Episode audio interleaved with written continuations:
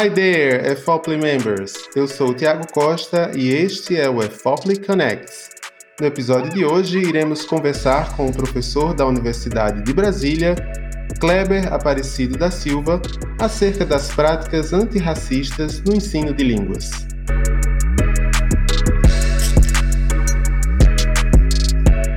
Olá, professor Kleber, seja muito bem-vindo ao nosso podcast. A equipe do EFOPLY agradece a sua colaboração e eu tenho certeza que essas contribuições de hoje farão a diferença para os professores que nos ouvem agora. Olá, ouvintes do EFOPLE. Queria cumprimentar o Tiago e cumprimentar todos os colegas e amigos e professores de educação básica é, que estão assistindo esse, esse podcast.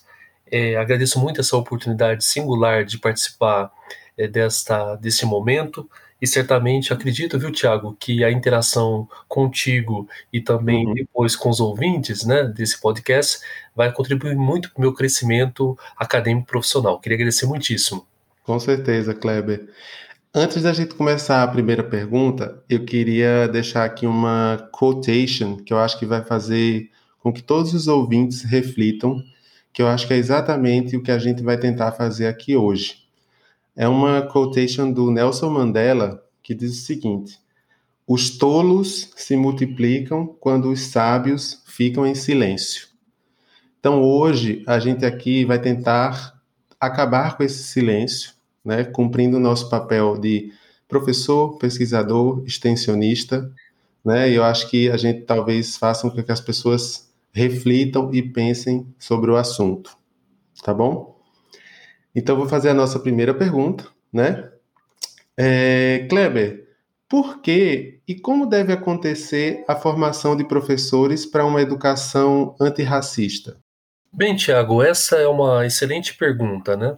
É, nós vivemos hoje numa sociedade, né? A sociedade brasileira, ela se identifica como uma sociedade que não é racista, né?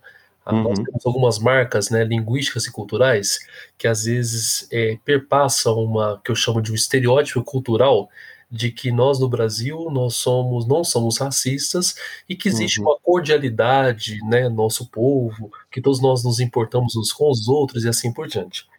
Porém, se a gente fizer uma análise um pouco mais minuciosa, né, acerca das ações é, que muitos brasileiros têm e mantêm especialmente nesse momento sócio-histórico, chegamos à conclusão de que o racismo ele impera no Brasil, né? E somos uhum. num país onde existe, na minha percepção, um racismo epistêmico e um racismo estrutural. Isso.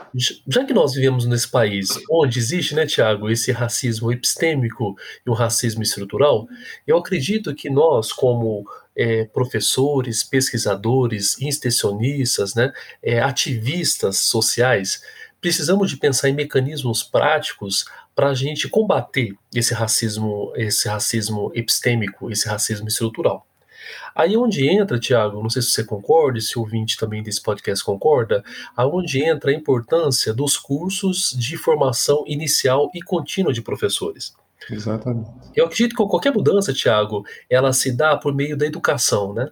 É, até me relembro, por exemplo, me lembra o livro, por exemplo, do Paulo Freire, né, que uhum. mencionava tanto o livro Pedagogia da Autonomia, quanto Pedagogia do Oprimido, quanto a Pedagogia da Esperança, de que a educação é um ato político. Para a gente fazer uma política, igual você muito mencionou, para aquela fala de Mandela, para a gente é, ouvir esses que foram silenciados, nós precisamos de pensar em meios né, é, para combater é, esse racismo. E é onde entra a importância dos cursos da educação linguística voltada é, para questões antirracistas nos cursos de letras, pedagogia, os cursos de licenciatura, os cursos de uhum. graduação de uma maneira geral. Né? Eu acho que nesses cursos, né, Tiago, nós precisamos de, é, de trazer à baila as questões né, referentes a esse tipo de preconceito. Esse é o primeiro Isso. aspecto, né? Não sei se você concorda comigo. Uhum. É, um outro aspecto, Tiago, que eu, eu acredito é que também os professores que estão atuando na educação básica, né, eu acredito que vários ouvintes desse podcast são professores de educação básica, eles também precisam estar inseridos em programas de educação continuada que traga à baila também as questões ético-raciais, as questões de racismo e assim por diante, né? Então, eu, particularmente, Thiago, você sabe, né, eu tenho defendido muito uma corrente chamada linguística aplicada crítica, que uhum. ela, ela trabalha em que perspectiva? A linguística aplicada crítica, ela investiga as questões que são caras na sociedade, né? As Isso. questões referentes aos direitos humanos, às desigualdades que fazemos, que temos e que mantemos na nossa própria sociedade, e pensarmos em mecanismos para nós ouvirmos as vozes daqueles que foram silenciados, né? É, uhum. É, temos uma escuta ativa, né, Tiago, para a gente ouvir essas pessoas. Então, eu acredito, essa sua pergunta, eu achei uma excelente pergunta. O que nós temos de ver hoje é mecanismos que eu chamo mecanismos praxeológicos, né? Nós temos de ter algumas praxeologias decoloniais antirracistas nos nossos uhum. cursos, né? O que, que, seria essa uma praxeologia decolonial, uma, é uma praxeologia justamente antirracista? É, não defendo, né, Tiago, nós da linguística aplicada crítica, nós não defendemos a criação de teorizações da linguagem ou das questões sociais desalinhavadas com as questões sociais, né? Uhum. Então nós temos de pensar o quê? Nós temos de adentrar os meios sociais, compreender as práticas que circunscreve esse meio social e a partir daí criar as nossas próprias teorizações. Então uhum. esse aspecto, eu chamo isso, Tiago, eu tenho denominado isso em texto, como se fosse a compreensão daquilo que o próprio Paulo Freire falava, né? Porque Isso. o Paulo Freire ele falava que nós tínhamos, nós como brasileiros, deveríamos talvez ter uma pedagogia da autonomia, mas sabemos que nós vivemos uma sociedade que ela é pautada na pedagogia da opressão, mas precisamos de criar uma pedagogia da esperança. Então, a esperança de nós combatermos o racismo que face interfaceia o contexto brasileiro, nós precisamos de fazer o quê? Nós precisamos de criar praxeologias antirracistas, né? Ou seja, Isso. práticas para a gente discutir em inglês, né? No caso, é, o seu canal, né? A, o grupo de pesquisa de vocês trabalha com a questão de língua inglesa, mas também nas outras línguas e em outras disciplinas também da própria graduação e também na própria é, pós-graduação. E aí eu queria só fazer um adendo final, eu queria te ouvir, Tiago, para ver o que você pensa acerca dessas ponderações, mas uma coisa que eu também acredito que nós temos de pensar é também a implementação dessas praxeologias decoloniais dentro de uma educação básica. É isso uhum. que temos de pensar, porque uhum. é, o racismo ele não é ele não é genético. O racismo ele é aprendido, ele é reconstruído estruturalmente, epistemicamente na nossa sociedade. Então, para que a gente mude né, qualquer sociedade, a condição sine qua non é mudar a educação. Então, se a gente Isso. muda a formação inicial, a formação contínua, e também nós mudamos ou criamos propostas antirracistas, decoloniais na educação básica, né, Tiago, vai nos dar condição para a gente ter uma sociedade antirracista. Então, assim que eu penso, eu vejo que a educação é um ato político e a educação, hoje, na minha perspectiva, a perspectiva que eu defendo é, é uma educação antirracista, deveria ser uma bandeira né, das nossas cursos de formação inicial, formação contínua e na nossa educação básica, e para isso nós precisamos de pensar em mecanismos né, pedagógicos, científicos, para que essa questão seja discutida de uma forma profunda dentro da escola brasileira. Exatamente. Eu concordo com tudo que você falou, né? Eu acho que é, essa sua fala, ela até remete que eu acho que a gente tem que pensar, né? Aquela lei, tem uma lei que é a 11.645 de 2008, que ela diz para a gente incluir no currículo oficial da educação básica nessa né, temática de história e cultura afro-brasileira e indígena. Então, eu acho que é muito além do que a lei diz. Não que a lei não seja importante, né? A gente precisa ir muito além para a gente poder, né, desconstruir esse racismo e, e, pensar nessa base epistemológica. Então, isso que você falou foi extremamente importante. Uhum. Eu sempre digo também, cada vez que eu leio, que eu leio pessoas que pesquisam coisas da área, ou algum incidente que aconteceu, principalmente aqui no Brasil, né, assim, que como você falou, que dizem que as pessoas é, não são racistas, que não existe racismo, né, a gente está nessa, se a gente for pensar nessa desconstrução, está menos tempo do que o racismo que existiu no nosso país, né, então a gente viveu um período de 300 anos, mais ou menos, de racismo, Sim. e estamos há 130 e poucos anos tentando desconstruir essa ideia, né? E eu, e eu digo, eu como branco, né, privilegiado, eu, eu acredito que em muitos momentos da minha vida, mesmo que eu não tenha percebido, eu devo ter cometido atos racistas, e eu sempre digo que eu sou um antirracista em construção e um racista em desconstrução. Então essa é a minha fala. Eu acho que complementa com tudo que você falou. Eu acho, né, como professor formador também, né, eu acho que é uma ideia que eu preciso ter, saber e ler sempre, né? Eu acho muito importante. Muito obrigado pela sua reflexão, Kleber. Não, sim, Tiago. E eu queria fazer um adendo à sua, à sua sensibilidade, né? Uhum. Quando um cientista ele se torna é, uma pessoa com uma maturidade intelectual, ele se reconhece, ele se conhece, se reconhece, se reconstrói, né? Isso. Então, quando você fez menção de que você é um antirracista, que se demonstra uma postura antirracista, e que você se denomina um, um racista em desconstrução, isso, isso faz lembrar, né, Tiago, as, as próprias teorizações de Jacques Derrida, né? Uhum, uhum. Ele fazia uma discussão que nós, como, embora né, nós fizemos uma leitura de Jacques Derrida numa perspectiva da tradução, né, mas, Isso. querendo ou não, é, daria para a gente aplicar para a perspectiva da linguística aplicada, né, crítica, compreendida agora nessa acepção da gente estar tá construindo e nos reconstruindo, né? E o que nós defendemos, né, Tiago, fazendo um adendo aquilo que você muito bem realçou, que eu achei de uma sensibilidade é, extrema, né? para mim, até de uma forma poética. É, o que você disse agora foi algo que refrescou a minha alma, sabe, o meu âmago realmente. Que bom. É, de saber que é, você está com essas, é, você está num processo de, de construção e reconstrução de novas identidades, né? Exatamente. E o que você falou agora faz muito sentido, porque o que nós queremos dentro de uma educação antirracista não é uma educação racializada, não é isso, isso. que nós queremos, né? Nós, queremos, nós não queremos, por exemplo, que pessoas que são negras apenas defendam as questões antirracistas. O que isso. nós queremos hoje é que justamente a sociedade brasileira esteja mais sensível às demandas sociais e compreenda que a sociedade brasileira ela tem um, ela tem um déficit que de séculos, né? De séculos, Isso. né? É, para com a nossa própria ancestralidade, né? Então, eu acho que é uma questão muito interessante, né? É, juntar, por exemplo, o que eu tenho pensado ultimamente, né? Eu não preciso ser mulher para eu defender é, uma perspectiva feminista, né? Pois é. Pois é, eu não preciso ser indígena para defender uma pauta indígena.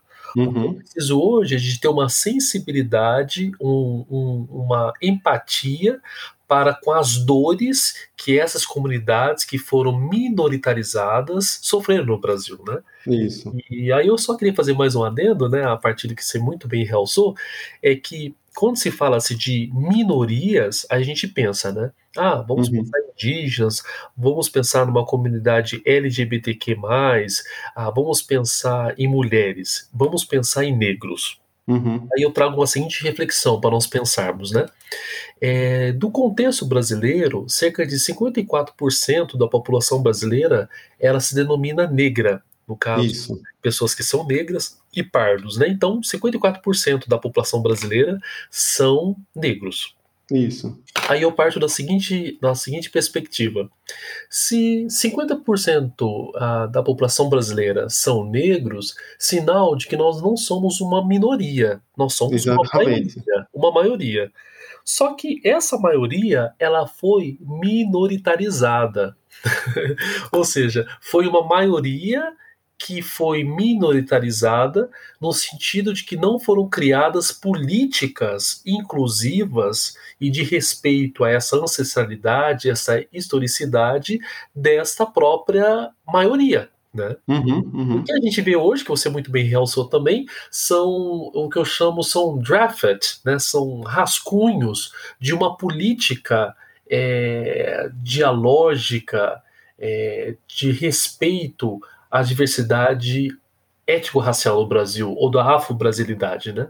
Então, uhum. é, o que nós temos hoje são, é, são drafts, né, Tiago? São drafts de uma política, né? É, ah, vamos isso. pensar agora em colocar a história da África, vamos agora fazer isso. Perceba, são ações totalmente desconectadas com uma, com uma filosofia que deveria justamente interfacear a escola brasileira. Uhum, então, uhum. o que eu acredito hoje, Tiago, assim, né, por meio de pesquisa, né, com colegas, né, fora do Brasil, professor Sinfrey Bullock Macone, da Penn State University, que era do Zimbábue, é, uhum. meu, meu, supervisor de pós-doc, né, o professor Sinfrey Macone, juntamente com o meu outro supervisor de pós-doc, o professor Lequete Macalela, que está em Joanesburgo, é, o que nós temos é, defendido e eu tenho pensado um pouco isso, né, Tiago? Não tem ainda. meu pós-doc vai ser uma tentativa para eu esboçar uma perspectiva nesta, nesta área, para a uhum. gente ver as escolas brasileiras alicerçadas numa filosofia Ubuntu, né? No Ubuntu. Uhum. Então, quer dizer, vamos ubuntizar as escolas, né? Vamos ubuntizar a política educacional. O que, que seria esse ubuntizar? Né?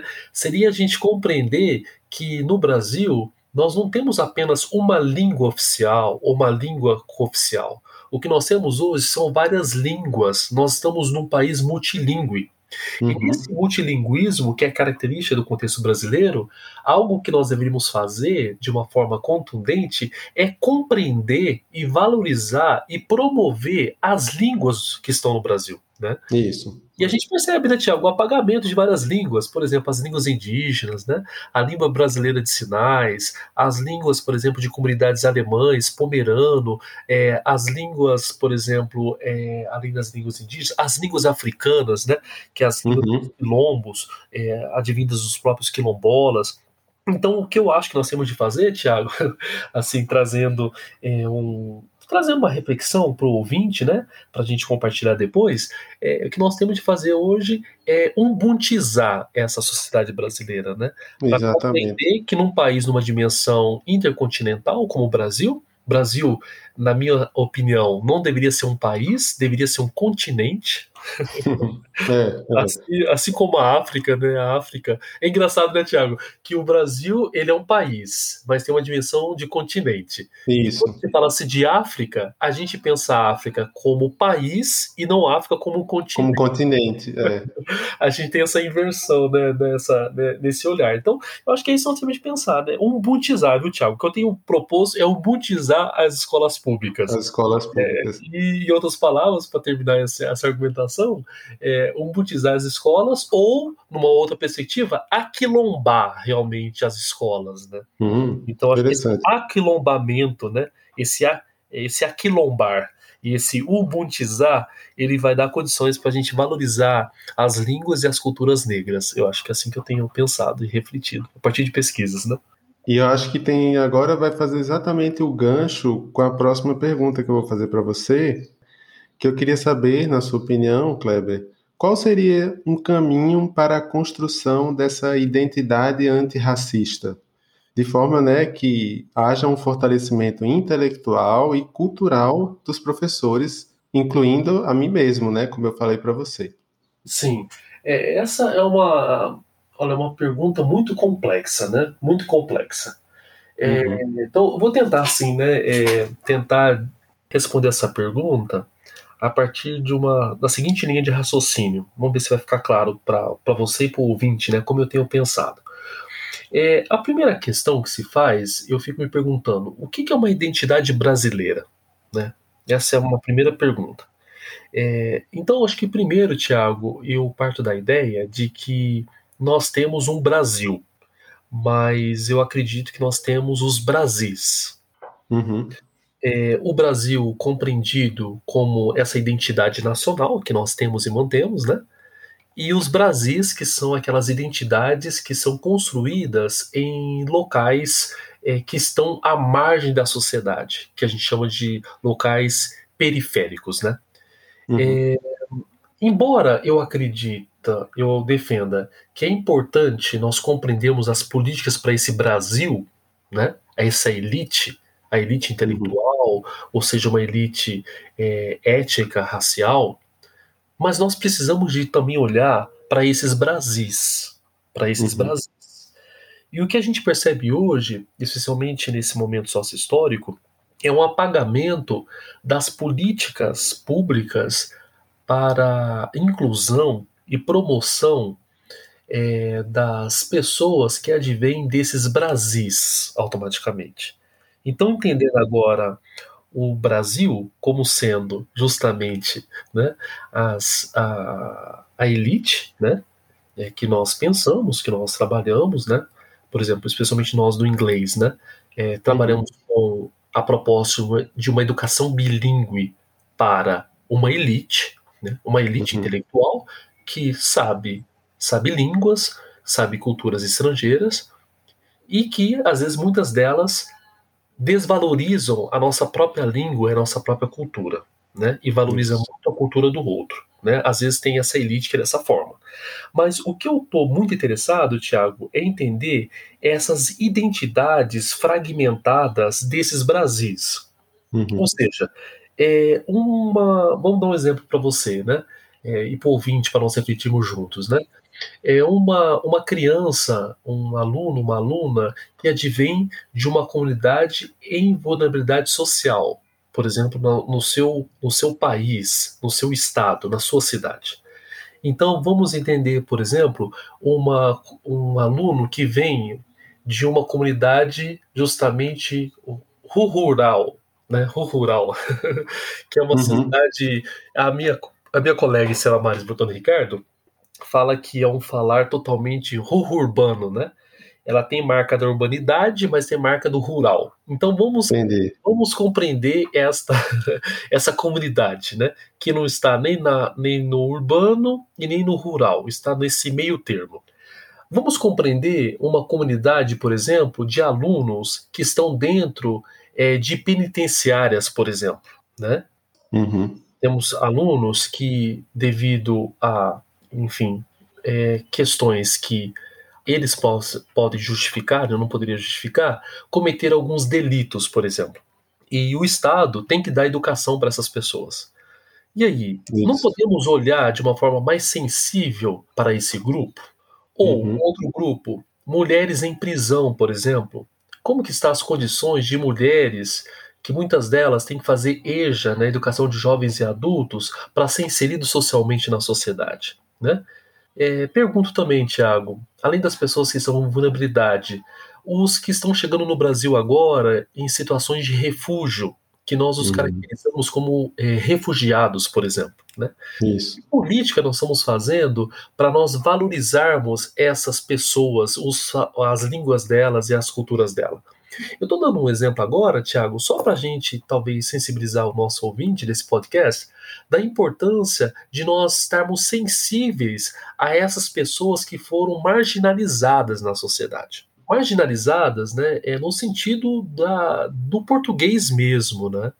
É, embora né, nós do inglês, né, quando usa a questão de marginalized communities, né, a gente compreende que existe uma comunidade que é periférica, que está na, no centro, né, e eles foram marginalized, foram colocados à margem, né, à margem da sociedade. Isso. Então, o que eu tenho defendido, Tiago, é que essas identidades, seja do Brasil ou dos Brasis, é de suma importância, mas o que eu tenho defendido não é de colocar na sociedade quem está na, na, no centro, na periferia ou na margem. E quem está na margem colocar no centro. Eu acho que não, não é isso que eu tenho defendido. Uhum. o que eu tenho defendido é que o Estado, por meio da educação, deveria dar condições de equidade para que aquela pessoa que está na margem na periferia, ela possa estar no centro. Uhum, uhum. E ela estando no centro, ela poderia, numa perspectiva bakhtiniana, dialogar com quem está no centro, essa elite, e tentar mostrar que ela contribuiu para a construção de, de identidades nacionais. Isso. Então, é isso que eu tenho. não sei se está muito filosófico, mas eu, eu, é isso que eu tenho defendido. Viu, Tiago? Eu não estou naquela corrente que defende o radicalismo total, sabe? Eu não estou muito eu sei, perspectiva. Eu estou numa uhum. perspectiva é, muito freiriana, né? muito freiriana. É, eu me constituo como brasileiro não por ser um indivíduo. Eu me constituo brasileiro por eu ter e manter ideais, por eu ter e manter mecanismos de respeito, por eu uhum. ter e manter os meus próprios direitos, por eu ter e manter e saber dos meus próprios deveres e assim por diante. Então, é, o que eu acredito é que nós precisamos de uh, compreender que essas questões ético-raciais, essas questões antirracistas, são questões que engendram a nossa constituição identitária como brasileiro. Não uhum. tem como, né, Tiago, eu negar as contribuições é, afro para a nossa Constituição. Né? Isso está, por exemplo, aí uh, está em todos os estados, né? E todos os estados nós temos marca dessa africanidade. A africanidade, Isso. ela está presente na música, ela está presente na arte, ela está presente na comida, né? Na culinária, uhum. ela está presente em vários locais e nós apagamos isso. Exatamente. Então, ô, Tiago, eu queria te ouvir para ver o que você pensa sobre esse assunto, mas o que eu tenho pensado, refletido, Tiago, é da importância de nós compreendermos a pluralidade da nossa identidade como brasileiro. Não existe Isso. um Brasil na minha opinião, existem vários Brasis e que nós possamos trazer os Brasis, é, que são as comunidades, para o centro e que nesse centro nós possamos, como sociedade, dialogar sobre uma constituição identitária de ser brasileiro. É, brasileiro agora, ou sermos brasileiros, né, no plural, né? O brasileiro é aquele que não propaga que não é, legitima uma, um estereótipo de que nós somos cordiais e de que nós somos é, não somos racistas.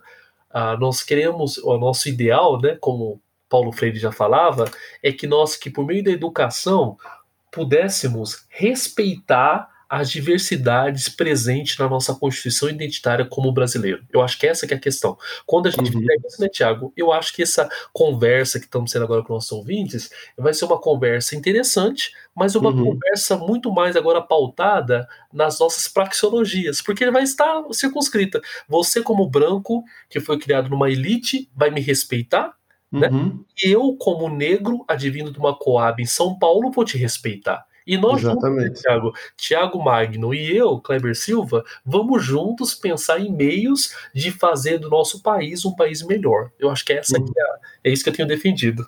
Mas eu acho que foi a reflexão que a gente precisava realmente, que quando você falou, né, da, da equidade, né, acho que contribui muito para que a gente pense nessa extinção do racismo que tanto contribui para essa manutenção de um abismo social, né? Exatamente. Porque, como você fala que a gente quer trazer quem está à margem para o centro e quem está no centro saber o que existe na margem, é justamente a gente acabar com esse abismo, né? É isso que as pessoas precisariam entender, né? Que a gente precisava dar mais oportunidades para mais da metade da população, como você falou né? Que o Brasil, se todo mundo diz, ah, o Brasil não é um país de ou de brancos ou de é, tem brancos mestiços, mas a maioria é negra, como você falou, né? Assim, a gente tem isso comprovadamente, né? A gente vê que hoje em dia até nas próprias universidades públicas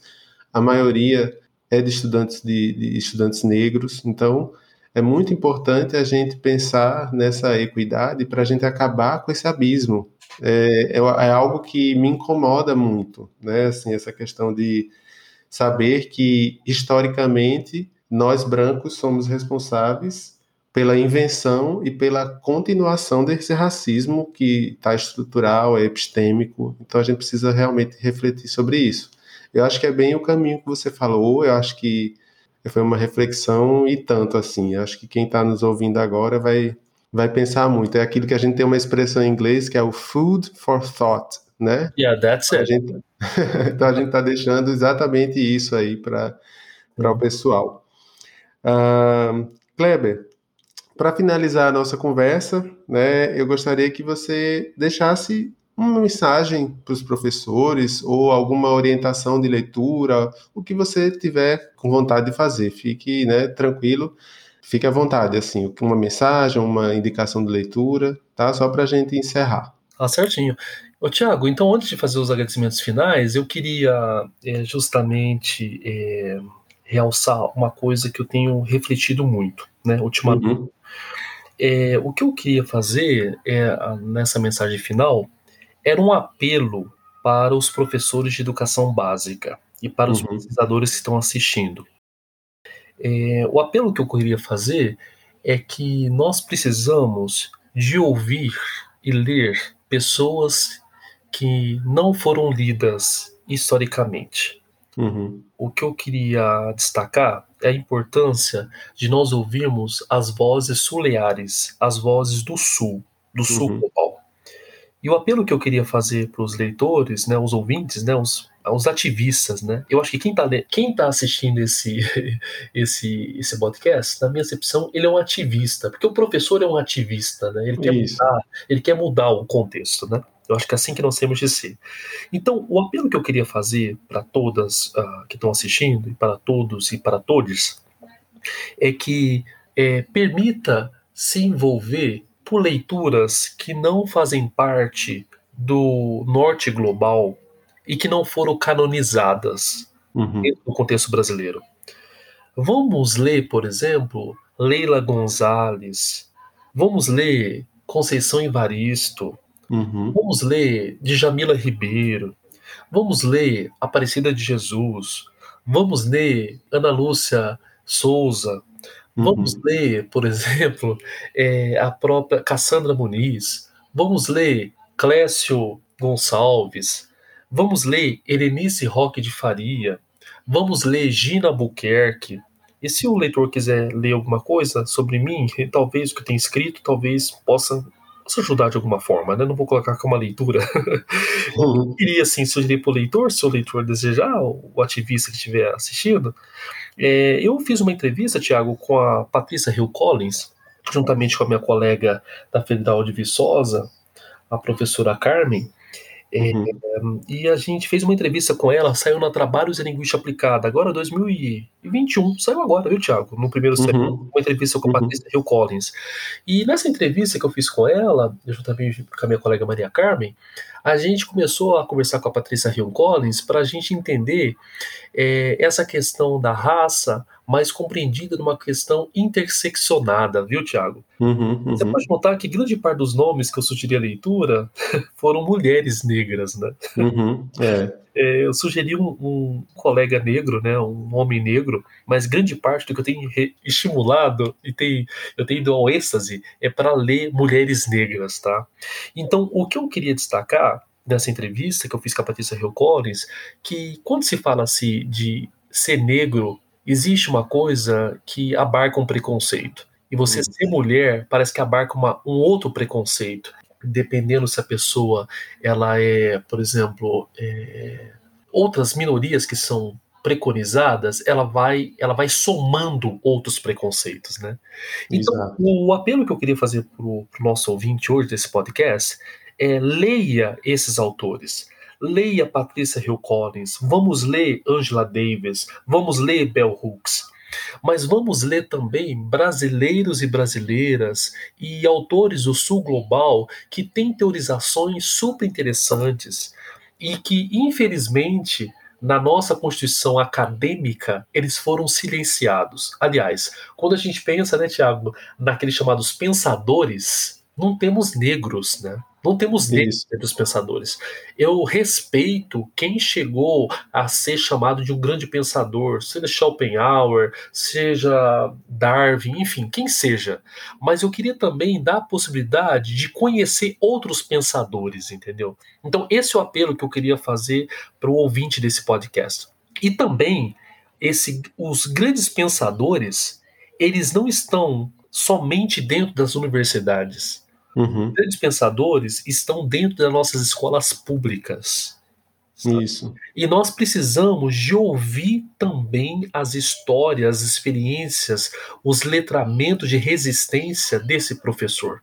Então, eu faço, faria o apelo para esse professor que está ouvindo esse podcast, que ele possa historicizar, Tiago, as suas experiências, as suas vivências, Vamos fazer aquilo que o próprio, próprio é, filósofo inglês escreveu.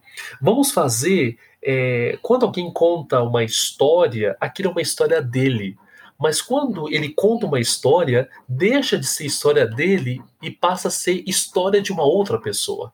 Então, o apelo que eu queria fazer, de uma forma contundente, é que nós leiamos esses autores negros que não foram conhecidos e leiamos também os professores, as histórias de vida de professores de educação básica. E se você que está ouvindo esse podcast ainda não tem um livro seu, faça da sua vida o seu próprio livro. Faça da sua história uh, um artefato cultural. Faça da sua história um ato político, um ato interventivo, um ato de ação. Eu acho que quando nós, né, Tiago, temos essa sensibilidade na nossa construção identitária de que existem pensadores intelectuais ativistas uhum. nas escolas e nós vamos valorizar esse ativismo, eu acho que nós vamos ter uma constituição, é, uma, uma constituição cidadã, uma constituição crítica e uma constituição completamente decolonial. Então, assim que eu tenho defendido, tenho agido. E para terminar, Tiago, é, eu acho que nós não temos de definir mais o que é educação antirracista. O que nós temos de pensar é em meios de fazer educação uhum. antirracista. Então, quando a gente deixar de definir e passar a fazer, aí eu acho que nós vamos ter uma construção identitária é, totalmente é, mais condizente com as demandas sociais e necessárias nessa modalidade líquida. E eu queria, viu, Tiago, é, no meu nome, em nome do nosso grupo de pesquisa, que é o Grupo de Estudos Críticos e Avançados em Linguagem da Universidade de Brasília, que conta com mais de 30 pesquisadores, advindos das cinco regiões do Brasil e também do exterior, agradecer essa oportunidade né, de participar desse podcast, pela gentileza uhum. do contato, pela sua amabilidade, pela uhum. sua competência, pelo seu ativismo. E, Tiago, eu acredito que nós precisamos hoje é de mais Tiagos dentro da própria academia e dentro da própria escola. Né? Eu fiquei muito tocado pela sua autodefinição, uhum. foi algo que me tocou profundamente. É, e eu acho que nós precisamos de Tiagos na perspectiva de termos Tiagos que defendem uma postura decolonial, uma postura antirracista, e temos uhum. Tiagos Magno que está num processo de desconstrução dos racismo que interpenetrou na sua constituição identitária como brasileiro. Olha, a partir dessa sua fala, me desculpe, meu, viu, ouvinte? Me desculpe, foi algo que ficou marcado, né? Eu tenho que, a partir dessa Ai. fala sua, escrever um texto. Que bom. e, e, acredito que essa seja a, a mesma posição das, das, minhas colegas, né, que coordenam o, o programa de extensão EFOPLE. E aí, em nome delas também, né, que estão junto comigo nessa jornada, eu queria agradecer o seu tempo aqui com a gente, né, que foi muito importante. Eu sei é, como você se dedicou para estar aqui hoje, né, dentro da sua agenda tão cheia, a gente agradece muito e espero ter outra oportunidade para reencontrá-lo, né, em outros momentos, em outros eventos, né, e desejo desde já um bom trabalho aí para você. Agradeço a gentileza, viu, Tiago? E agradeço essa gentileza de estar tá me recepcionando de uma forma tão, tão singular, né, nesse podcast. E eu queria só terminar de uma forma agora um pouco mais reflexiva, é que lamentando, né, Tiago, profundamente as mais de 450 mil vidas que foram ceifadas nesse país, grande maioria de pessoas que são negras, mulheres, pobres. Isso. Então, em nome dessas pessoas que foram afligidas, eu queria saudar todas as pessoas que estão justamente assistindo esse podcast e eu acredito que por meio dessa sensibilidade, por meio dessas perdas, nos faz pensar em novas propostas, ah, novas políticas né, propositivas para a gente lidar e compreender essas idiosincrasias que nos constituem nesse momento como brasileiros. Então, Isso. eu lamento essas perdas que nós tivemos nesse momento sócio-histórico e certamente nós queremos, queria destacar que para mim não essas perdas não são números, para mim são vidas. vidas negras realmente importam para mim. A segunda temporada do EFOPLE Connect já está no ar. Mas lembre-se que na nossa temporada passada fizemos várias entrevistas interessantes também. É só escolher a sua plataforma streaming favorita, ajustar os fones de ouvido e apertar o play. Se quiser saber mais sobre o EFOPLE, acesse o nosso site oficial www.ufpb.br/efople ou nos envie uma mensagem para efople.gmail.com. Muito obrigado, eu sou o Tiago Costa. Nos encontramos no próximo episódio do Efople Connects. See ya!